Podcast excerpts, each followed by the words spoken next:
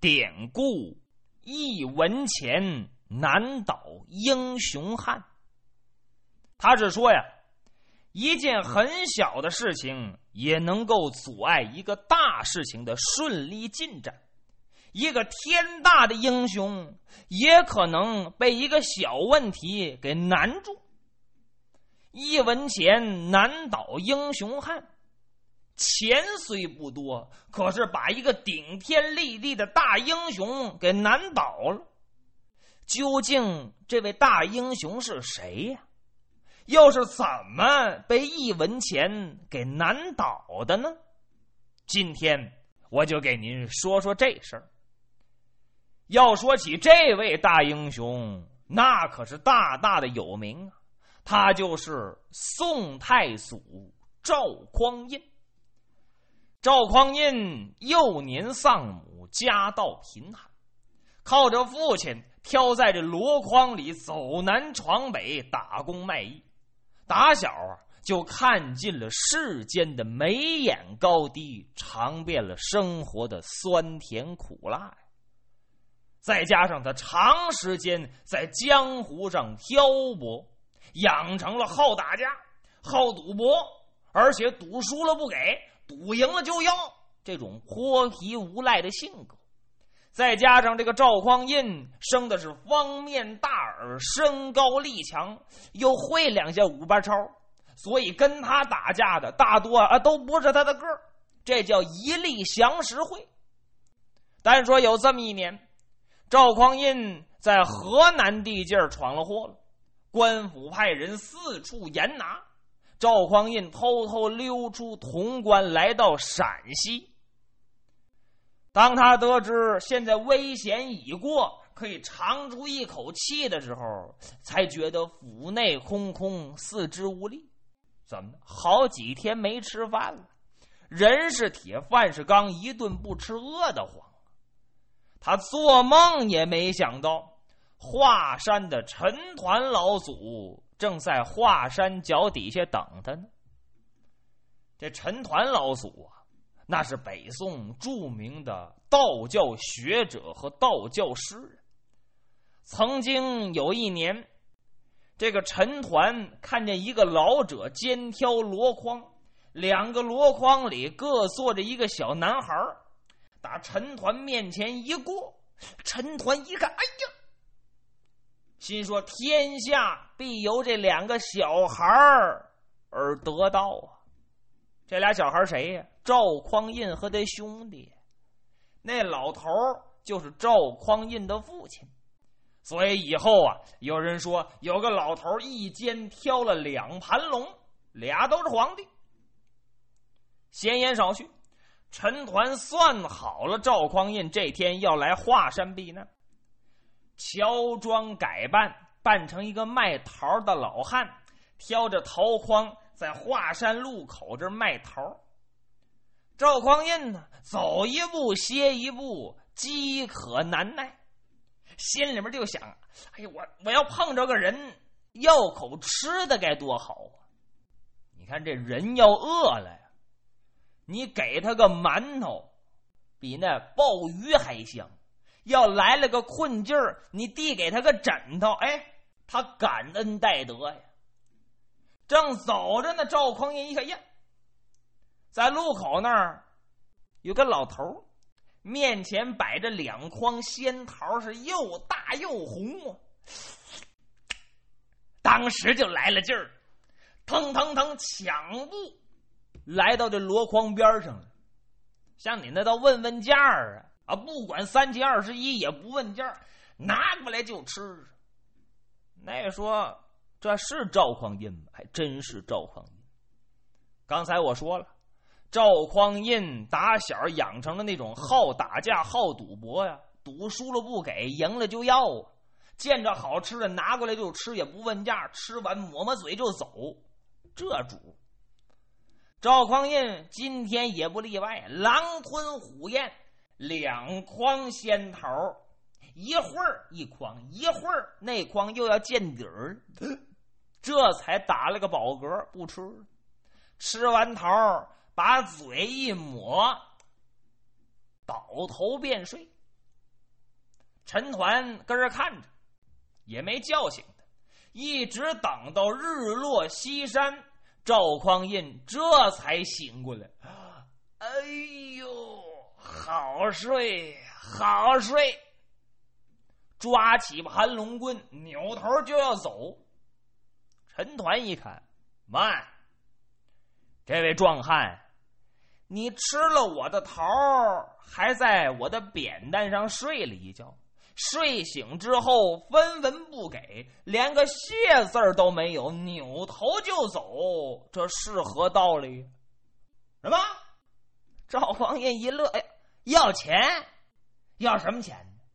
这这玩意儿给多钱？没问过价，从来就不懂得吃东西还要付钱。陈团呢也不生气，算了，我看你呀也付不起，你呀就给一文钱吧，一文钱就是一个大子儿，你就给一文钱。赵匡胤一听，嘿，心说这老头有病吧？两筐桃就要一文钱呢？可这也太少了。好，一文钱就一文钱。问问喂，那说什么毛病？没钱，一文都没有。你看这玩意儿，一文钱。关键时候拿不出来，这玩意儿眼蓝呐！慢说赵匡胤现在也是一样。举个最简单的例子，您上公交车自动投币一块钱，您上去了一摸兜没钱，你怎么办？全车人都等着你呢，司机也等着。同志，你交钱交钱，摸半天没钱，脸红脖子粗，喂。那么我等下趟吧，回家取钱去。大伙哄堂大笑，亦或者呢，掏出一张一百的，你这怎么办？我没零钱。大伙儿也笑话呢，心说你是坐车吗？这不抬杠吗？赵匡胤就是这样，一翻兜没钱，这一文钱倒不多，没有。老头儿可不干了啊！你吃了我的桃儿，搁我这儿睡了一觉，我要的多还行，我就要一文钱，你都不给我，你五尺高的汉子，你这么扭头就走，你说得过去吗？陈团也能讲，叭叭叭叭一说，赵匡胤红脸汉，还真下不来台阶了。喂喂，我了半天没词儿。你看一文钱，赵匡胤给难住了。那么大个英雄，顶天立地，这要在过去赌钱的时候，莫说一文，几十两银子都有。现在不行，落了难了，不由得面红耳赤，无地自容。陈团一看，一文钱难倒了英雄汉，给赵匡胤找了个台阶算了吧，没钱不要紧，你陪我下盘棋吧。赢了我就算你付了桃钱了。赵匡胤眼珠一转，心说：“我别的不会，下棋赌博我可是行家。慢说还了桃钱，或许我还能赢个仨瓜俩枣的。”来，俩人啪啪啪摆上了头一盘，赵匡胤赢了，哈，春风得意，再来，非要再来第二盘。陈团，你看，我说这位大汉呢，你已经还了桃钱，我看算了吧。再说天色已晚，我还要回家呢。赵匡胤那能放走老头吗？现在春风得意，腰里掖冲牌，谁玩跟谁来，正在迎头上呢。你看这赌徒就是这样，赌徒绝没有收手的时候。赢一把，就想再来一把，哎，赢了还想赢，输了还想玩，要翻本都是这么输败家的。赵匡胤也不例外，非得要下，还得下，再来一盘，我要赢你家的桃树，我把树给赢了。陈团一乐，哦，赢了我输你桃树，那你要输了呢？我我输你这根盘龙棍，来吧。再一摆上，赵匡胤大吃一惊。老头转手为攻，啪啪啪啪，没几步，赵匡胤败下阵来了，输了。陈团呢，二话不说，扛起盘龙棍，转身就走。那赵匡胤能让他走吗？哎，老头站住！再来一盘，我要翻本陈团就搁前面走，赵匡胤搁后面追。你别看赵匡胤呐，还练过武艺，还追不上陈团。陈团脚步如飞，转眼间来到华山的东风下棋亭。这时候明月当空，天雨如洗，山谷空静，是万籁俱静，只有清风徐徐吹来。远望。山峦叠嶂，就好比给画了层眼眉，隐隐如黛呀。赵匡胤呢，根本就没有体会过这种美景，就觉得置身事外，世外桃源一样，如痴如醉。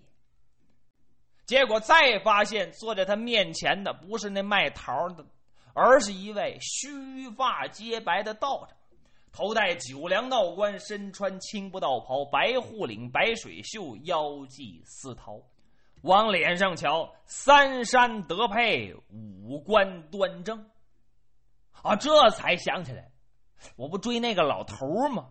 甭管他是谁，再来一盘。陈团一乐，好吧，你不是要跟我再下一盘吗？那么这局你拿什么做赌注啊？赵匡胤现在也知道面前这老头不是凡人呢，这心里面也有点佩服，但是输人不输嘴，这嘴里面还不服气。可是现在浑身空空如也呀，盘龙棍归人家了，拿什么呀？没有赌注了。问，哎。我赌华山，这山不叫华山吗？我赌华山。陈团呢，就等他这句呢。好，空口无凭，立约为证，得写下来。赵匡胤心想：写就写，华山又不是我的，输就输了呗，跟我有什么关系？立文约又有何妨？好吧，陈团呢？早就预备好笔墨纸砚了，写了文约。赵匡胤一看，摁了手印儿，这才坐下下棋，连下三盘赵匡胤是连输三盘陈团一乐，哈哈哈哈华山真的要输给我道家了吗？华山归我了。赵匡胤。到这份那耍赖那劲儿，输打赢要又来了。哎，我说道长，这玩意儿，这这这不合适吧？山是道家的山，树是皇家的树，还要找点便宜。陈团一听，连忙高呼：“谢主隆恩！”跪地上行君臣大礼。把赵匡胤给弄迷糊了，去去去说这唱的是哪出啊？正要问个明白呢，陈团一乐说：“壮汉，你将来必是九五之尊，你将来能当皇上，所以我才这么说呀。感谢你把华山归我们道家呀。”哟，赵匡胤一听老道说自己将来。有天子之相，能当皇上，我信口开河，我把华山给输了，这要传扬到天下，岂不叫百姓耻笑吗？百姓耻笑是小事儿，必遭世人谴责呀！哎呦，怪我，怪我，我怎么把华山给当了赌注呢？我得把这文约抢回来。那意思要去抢那文约，可回头再一看，陈团哟，老头没了。再一抬头，在对面石喇子上面，老头什么时候上去的？不知道，身法就这么快。赵匡胤知道自己再想耍赖，耍赖不了了，请求陈抟指点迷津，早日成就立国的大业。陈抟这才说：“说现在周世宗柴荣正在潼关招兵买马，征集良将。”你呀，应该去投奔柴荣，多谢指点。听了陈团的指点，赵匡胤下山直奔潼关，随了柴荣。柴荣、赵匡胤、郑恩、郑子明哥仨磕头拜了把兄弟。到后来，终于有了陈桥兵变，黄袍加身，成了宋朝的开国皇帝。史称宋太祖。赵匡胤卖华山的故事，虽说属于民间传说，甚至呢被演绎的神乎其神，然而却给华山留下了许多优美的景致，比方下棋亭、文约石等等等等但是。今天我给您讲的一文钱难倒英雄汉，就是始于赵匡胤呐。